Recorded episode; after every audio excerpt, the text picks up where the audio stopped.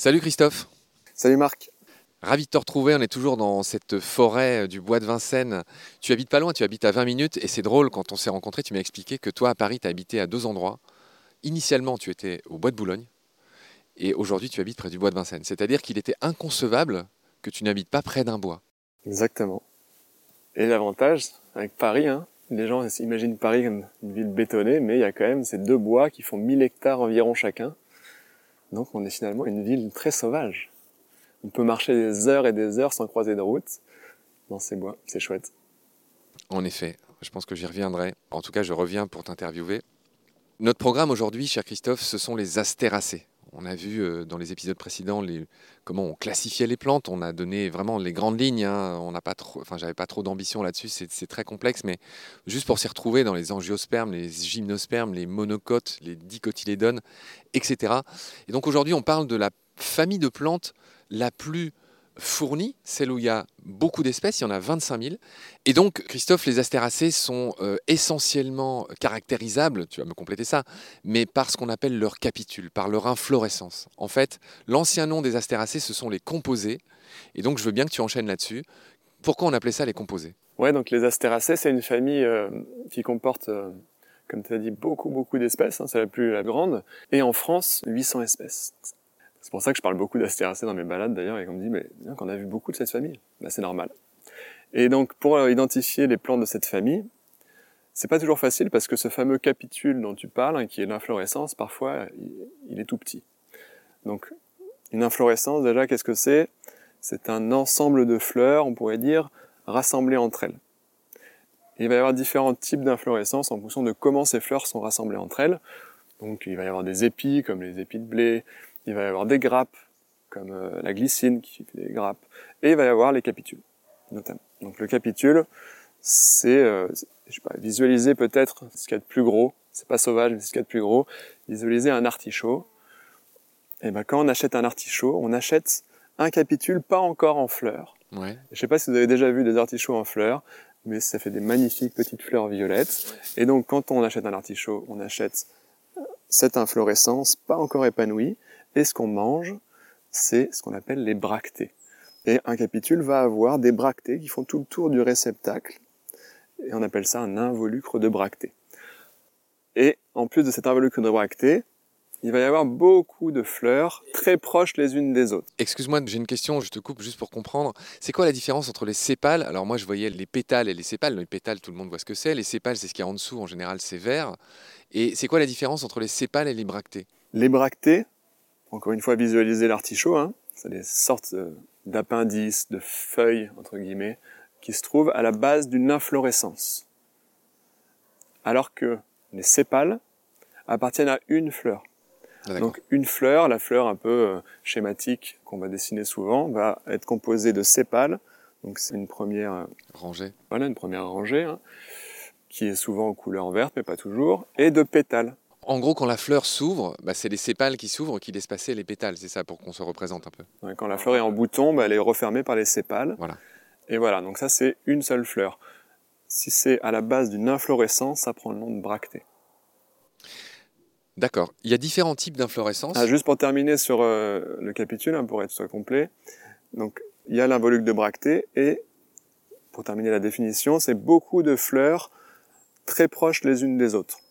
C'est très très resserré et ça va être des fleurs qui n'auront pas de sépales ou alors les sépales vont être des sortes de petits poils. C'est un peu l'équivalent des sépales, ça va être des petits poils qui donneront avec le temps bah, les fameux petits papus, notamment du pissenlit quand on souffle dessus. Christophe, les astéracées, qu'on appelait autrefois les composés, donc, sont des plantes qui ont eu beaucoup de succès. Elles ont conquis euh, presque tous les milieux, sauf euh, l'Antarctique et ses milieux polaires, grâce à leur métabolisme secondaire, tu vas m'expliquer dans un instant ce que c'est, leur plasticité, c'est-à-dire que ce sont des plantes très adaptables qui les rendent très cosmopolites. Explique-nous brièvement, euh, en gros, euh, comment ça marche une plante, ce qu'on appelle le métabolisme primaire et le métabolisme secondaire. En gros, ça veut dire quoi? Le métabolisme primaire, ça va être euh, lié à la photosynthèse et à la fabrication notamment des glucides, des lipides et des protéines, qui vont être les molécules qui sont nécessaires à la survie de la plante. D'accord alors que les métabolites secondaires... Donc la plante, à partir de dioxyde de carbone et d'eau, fabriquent du sucre aussi grâce à l'action de la lumière. C'est ça, c'est la photosynthèse. Donc les plantes se nourrissent principalement de CO2, d'eau et de minéraux. Elles font de la photosynthèse et donc transforment ce CO2, euh, cette eau et ces minéraux en sucre, pour faire simple. Grâce à la photosynthèse qui est euh, l'utilisation de la lumière. Voilà. Euh, ça, c'est le métabolisme primaire. Ça fabrique donc du sucre, mais aussi lipides et protéines. Et ça, c'est nécessaire à la survie de la plante. Mais la survie est vraiment essentielle.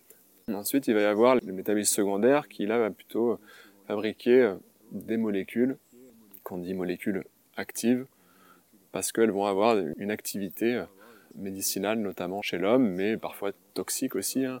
C'est un peu ce qu'on appelle les huiles essentielles. Ça, ça vient de là, un peu. Oui, oui, mais pas que. Ça va être terpénoïdes, trucs comme ça. Ça peut faire partie des essences, donc des molécules qui se trouvent dans les essences, mais pas que. Différentes molécules qui vont être utilisées euh, notamment en médicinal, mais qui vont pas être euh, directement essentielles à la survie de la plante, mais parfois quand même euh, à se protéger contre les animaux ou alors contre le soleil. D'accord, Christophe. On va maintenant donner les exemples d'astéracées les plus connus et j'aimerais que tu commences par le pissenlit, dont on avait déjà parlé avec Ludivine dans une émission qui lui est consacrée, mais c'est pas grave, redis un mot sur le pissenlit. Oui, le pissenlit. Ben, le pissenlit. Euh, Dandelion. Déjà dire le pissenlit, c'est un petit peu. Euh, abusif. Un petit peu abusif, parce qu'il y a énormément d'espèces de pissenlit. On, est dans le genre Taraxacum, et dans ce genre Taraxacum, il y a beaucoup de complexité, euh, plus de 1000 possibilités. Mais finalement, même si il y a des petites subtilités, des petites différences, pour l'usage, hein, pour se faire une bonne salade, ou alors d'autres préparations sympathiques, on va les utiliser assez indifféremment. Mais pour être sûr quand même, parce que beaucoup de gens croient, croient savoir identifier le pissenlit, mais c'est pas si simple. encore une fois, il y a les pissenlits, mais après il y a d'autres plantes qui ne sont pas des pissenlits, les lettrons, la lampsane, les crépisses, les picris, bref, toutes ces plantes qui ressemblent un petit peu à du pissenlit, donc dont les feuilles et les fleurs ressemblent un petit peu à du pissenlit. Qui sont d'autres astéracées? Qui sont d'autres astéracées ressemblant au pissenlit. pour faire simple, on va dire qu'il y a un sous-groupe dans les astéracées qui va être le groupe des pissenlits ou des laitues. Et ben dans ce sous-groupe, il y a un petit point commun, c'est que là je donne des généralités, j'aime bien, c'est que si les feuilles ressemblent un peu à des feuilles de pissenlit et qu'il y a un latex blanc, eh ben on est dans ce groupe. Dans ce groupe, dans ce sous-groupe des laitues, des pissenlits. Pour que ce soit un pissenlit, il faut retenir deux choses, je dirais. Il faut que la nervure principale sous la feuille soit bien arrondie et que l'inflorescence jaune, hein, avec toutes les fleurs regroupées entre elles en capitules plates et jaunes, soit au bout d'un pédoncule donc une sorte de tige, hein, on appelle un pédoncule, vu que ça ne portera qu'une seule inflorescence. Ça c'est important. Et il est creux. Donc un long pédoncule, enfin plus ou moins un long pédoncule creux, portant un capitule, ça c'est le pissenlit. Parce que l'immense majorité des autres qui lui ressemblent vont avoir des tiges qui se ramifient et qui portent plusieurs inflorescences. D'accord, c'est un bon critère. On avait vu avec Ludivine, et toi qui es si musicien et qui arrive tout faire avec ton corps, c'est drôle, on l'a vu à la fin de chaque épisode. On fait euh, typiquement de la musique verte avec le pissenlit, avec ce tube, on souffle dedans, ça fait un bruit de bombarde. J'imagine que tu fais ça des fois? Je fais ça, mais ça marche pas tous les coups. Hein. D'accord. On va parler des autres espèces connues euh, d'astéracées. Alors, je passe vite. un petit mot sur les usages? Du pissenlit? Ouais. Alors, si, ah. bien sûr. Tout se mange dans le pissenlit. Salade voilà, tout se mange cru et cuit. Donc, ce qui est moins connu, c'est les racines. Là, par exemple, c'est l'automne, c'est la bonne saison pour les racines. Et ça a un petit goût de pomme de terre, entre la pomme de terre et, le salsifis. Moi, je les fais revenir à la poêle avec pas mal d'huile et ça fait vraiment une impression que tu manges des frites aromatiques. Il faut les faire revenir une vingtaine de minutes à la poêle, que ça colore un petit peu et comme ça, ça va quasiment supprimer l'amertume. Si vous le faites juste revenir rapidement, ça va être un peu trop amer. Donc les racines, c'est un délice. Les feuilles en salade, plutôt quand elles sont jeunes au printemps, mais on peut les cueillir quand on veut. Ça ressemble à de la roquette un peu? Non, non, non, ça ressemble plutôt à des, laitues un peu amères, des chicorées, des choses comme ça. La roquette, on est sur des, goûts différents. Et on peut manger ce fameux pédoncule. Moi, j'aime bien les faire un peu à la vapeur, ensuite revenu avec une sauce un peu asiatique. Ne perds pas le fil de ce que tu es en train de dire. Je voulais juste dire, moi, j'adore la roquette. J'en fais même pousser chez moi euh, sur mon balcon à Paris. C'est juste pour dire que la roquette fait partie de la famille des brassicacées. Si je dis pas de bêtises, ce n'est pas une astéracée. Voilà, pardonne-moi, euh, continue. Et on peut aussi manger l'inflorescence en bouton. On peut faire comme des capes ou alors revenu à la poêle aussi, c'est très sympa. Et les fleurs. Et avec les fleurs, ça peut être déco d'assiette, ça peut être sirop, ça peut être euh, aromatiser des vins. Euh, et la fameuse recette de Franche-Comté, la cramaillotte, qui est une sorte de miel euh, confiture avec, dans laquelle on ajoute un peu de, et de citron. Extraordinaire. Est-ce qu'on peut enchaîner après toutes ces merveilles que tu viens de nous dire sur le pissenlit? Alors, j'allais dire, je passe vite parce que toi, tu tiens à parler plus des plantes sauvages, mais on passe vite sur deux astéracées hyper connues que sont le tournesol donc, euh, qui fait partie de ce qu'on appelle les oléagineux, de, ces euh, plantes qui nous donnent de l'huile, et l'artichaut sur lequel tu as déjà dit un mot. Est-ce que tu veux dire un mot malgré tout sur ces deux espèces? Ouais, bah, l'artichaut, euh, c'est une plante médicinale dont on utilise les feuilles. Beaucoup de gens pensent en mangeant de l'artichaut se faire du bien au foie. C'est une plante connue pour le foie. Mais en fait, c'est vraiment les feuilles qui sont très amères et euh, voilà, les bractées, euh, ce qu'on mange dans l'artichaut qui est très bon, euh, le réceptacle du capitule de l'artichaut trempé. Moi j'aime bien dans la sauce moutarde. Ça, ça va pas être intéressant pour le foie. Ça va être intéressant par contre pour comme prébiotique pour la flore intestinale. Voilà, des sortes de sucres complexes peu digestes dont les bactéries vont se nourrir. Ça permet d'avoir d'enrichir la flore intestinale. C'est le cas du topinambour, c'est le cas du salsifis, c'est le cas de la chicorée. Mais euh, l'artichaut, voilà, pour ses propriétés médicinales, ce sont ses feuilles, en infusion par exemple. Voilà. D'accord, donc euh, c'est une des plus grosses euh, fleurs, en tout cas de France. Enfin, ah c'est énorme. Bah, c'est une inflorescence. Ouais. Donc c'est une des plus grosses inflorescences en capitule, mais c'est pas sauvage, hein, donc c'est une plante cultivée qui, bah, donc, comme tu disais, dont on va utiliser les petits fruits, enfin les petites graines qui se trouvent dans le fruit voilà, moi je l'utilise beaucoup parce que c'est doux, c'est agréable, c'est pas cher et ça permet de faire plein de petites préparations dans les pestos, dans les tartinades ou autres. On salue notre amie la perruche, qui elle-même vient de nous saluer. D'accord, Christophe. En version plus réduite, mais qui ressemble beaucoup au tournesol, nous avons évidemment la marguerite ou la pâquerette. Alors, la marguerite, la différence entre la marguerite et la pâquerette, bon, je sais que la plupart d'entre vous, vous, les connaissez, mais c'est surtout la taille. Hein. Et puis. Euh, pâquerette, c'est tout petit. Hein. Voilà, la pâquerette, c'est tout petit. Et puis euh, la pâquerette va faire comme le pissenlit, un pédoncule qui porte l'inflorescence unique. Alors que la marguerite va se ramifier et porter euh, généralement plus d'inflorescences en capitules qui sont beaucoup plus grosses, hein, à peu près x10. Et, que la pâquerette. Et tout se mange dans la marguerite, ça c'est moins connu, c'est délicieux. J'aime beaucoup manger ces feuilles qui sont à la fois aromatiques un peu poivré. On peut manger sa jeune tige, on peut manger les inflorescences en bouton, pareil, comme des capres, ou juste comme ça un peu dans les salades, c'est un peu croquant. Et on peut manger les inflorescences ouvertes. Je les mange souvent entières à pleine bouche, très très sympa. Ou alors, mais je les fais parfois en petit beignet, en tempura. La pâquerette se mange aussi, mais elle est moins sympa, je trouve. On va enchaîner sur une plante qui m'est chère, mon cher Christophe. Euh, je ne te l'ai pas dit, je suis lorrain. Et sur le blason de ma région, la Lorraine, figurent des chardons. Et le chardon est une astéracée très connu, magnifique, qui s'y frotte, s'y pique. Mon cher Christophe, qu'est-ce que tu peux me dire sur le chardon? Alors les chardons, hein, qui euh, est on va dire un sous-groupe de la famille des astéracées, il y a beaucoup d'espèces de plantes qu'on appelle les chardons, je mets des guillemets, parce que euh, ce qu'on appelle un chardon dans, le langage commun, c'est des plantes qui piquent. Mais il y a beaucoup de genres, ça va être les circes, ça va être... Mais il y a aussi le genre des cardus, hein, les vrais chardons. Et il y a une généralité sur les chardons, c'est qu'ils se mangent tous, ou presque. Parce qu'il y a une exception qui est le chardon à glu, qui pousse en Corse, qui lui est toxique, très toxique. Et le chardon à glu a la particularité de ne pas faire de tige. Donc son inflorescence en capitule va se trouver au niveau des feuilles, au sol. Il y a d'autres chardons hein, qui ne font pas de tige qui peuvent se consommer, hein, mais ce chardon à glu qui pousse en Corse va avoir cette particularité aussi. Sinon, tous les chardons se mangent, souvent on me dit, mais comment tu les manges tes chardons? Ça pique. Alors, il y a des chardons, euh, par exemple le circe des champs, qui est consommé depuis très longtemps, qui va faire des feuilles euh, non piquantes, mais quand elles sont toutes jeunes. Donc là, quand elles sont toutes jeunes au tout début du printemps, elles piquent pas et on peut les manger directement en salade, on peut les faire revenir à la poêle, on peut les faire à la vapeur, et ça a un, un léger petit goût d'artichaut. Et on peut manger leurs racines aussi à ces plantes, qui sont intéressantes et qui piquent pas. Les jeunes tiges qu'on va peler, donc on enlève les pics. Et sinon, on peut les mixer et ensuite filtrer. Dans un sac à jus, par exemple, ce qui permet de ne pas avoir les, les petits pics. Et d'avoir les parfums, et de faire une sorte de gazpacho, par exemple. Extraordinaire. Alors je mentionne aussi le top, topinambour, c'est ah, un tellement joli nom, le tampinambour, qui est un féculent et aussi une astéracée. Tu care to elaborate about the topinambour?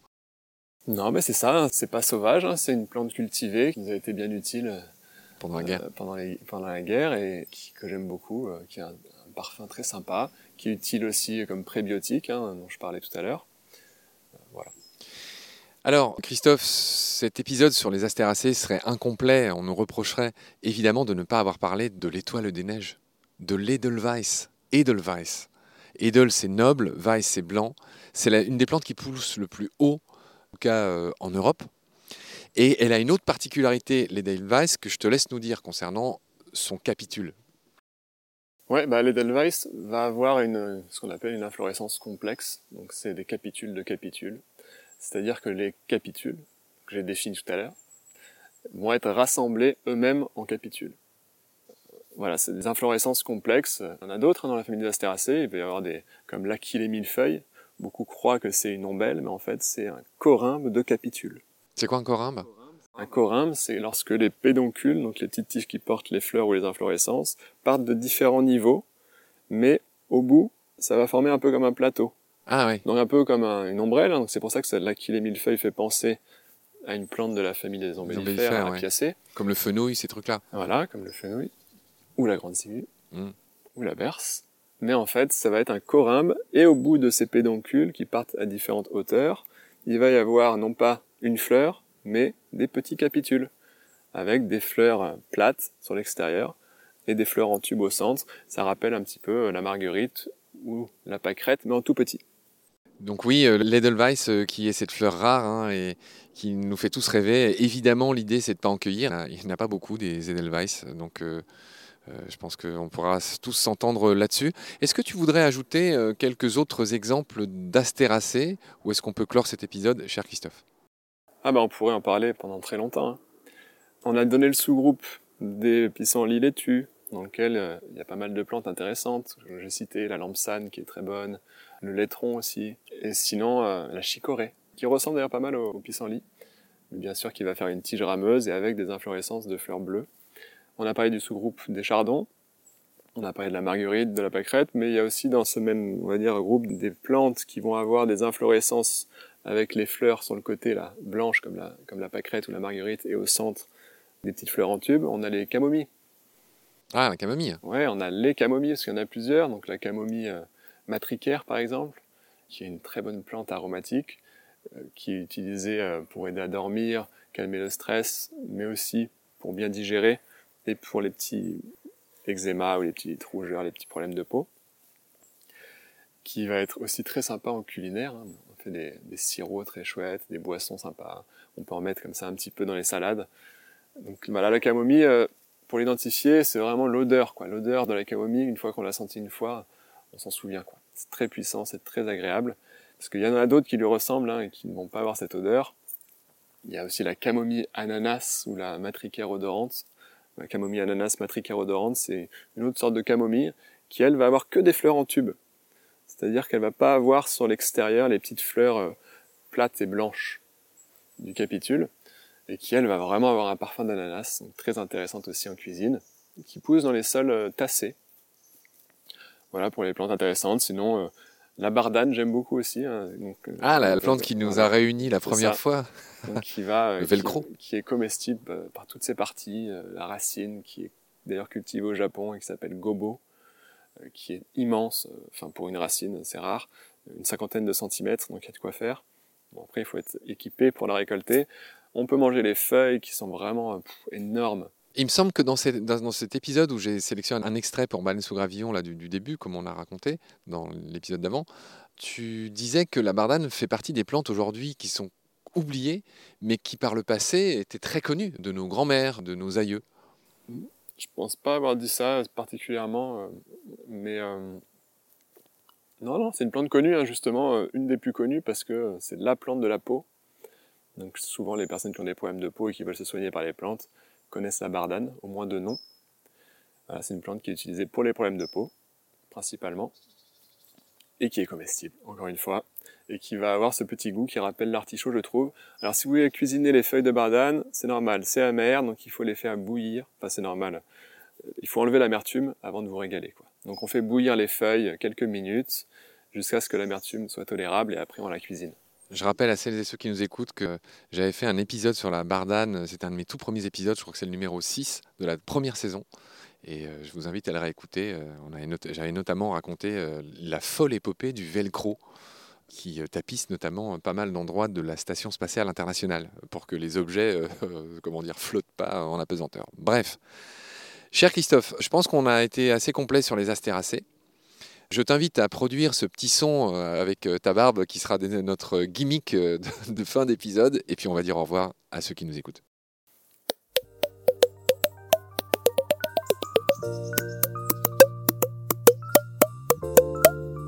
Ciao, Salut, à bientôt. Salut Christophe, à la prochaine. À la prochaine.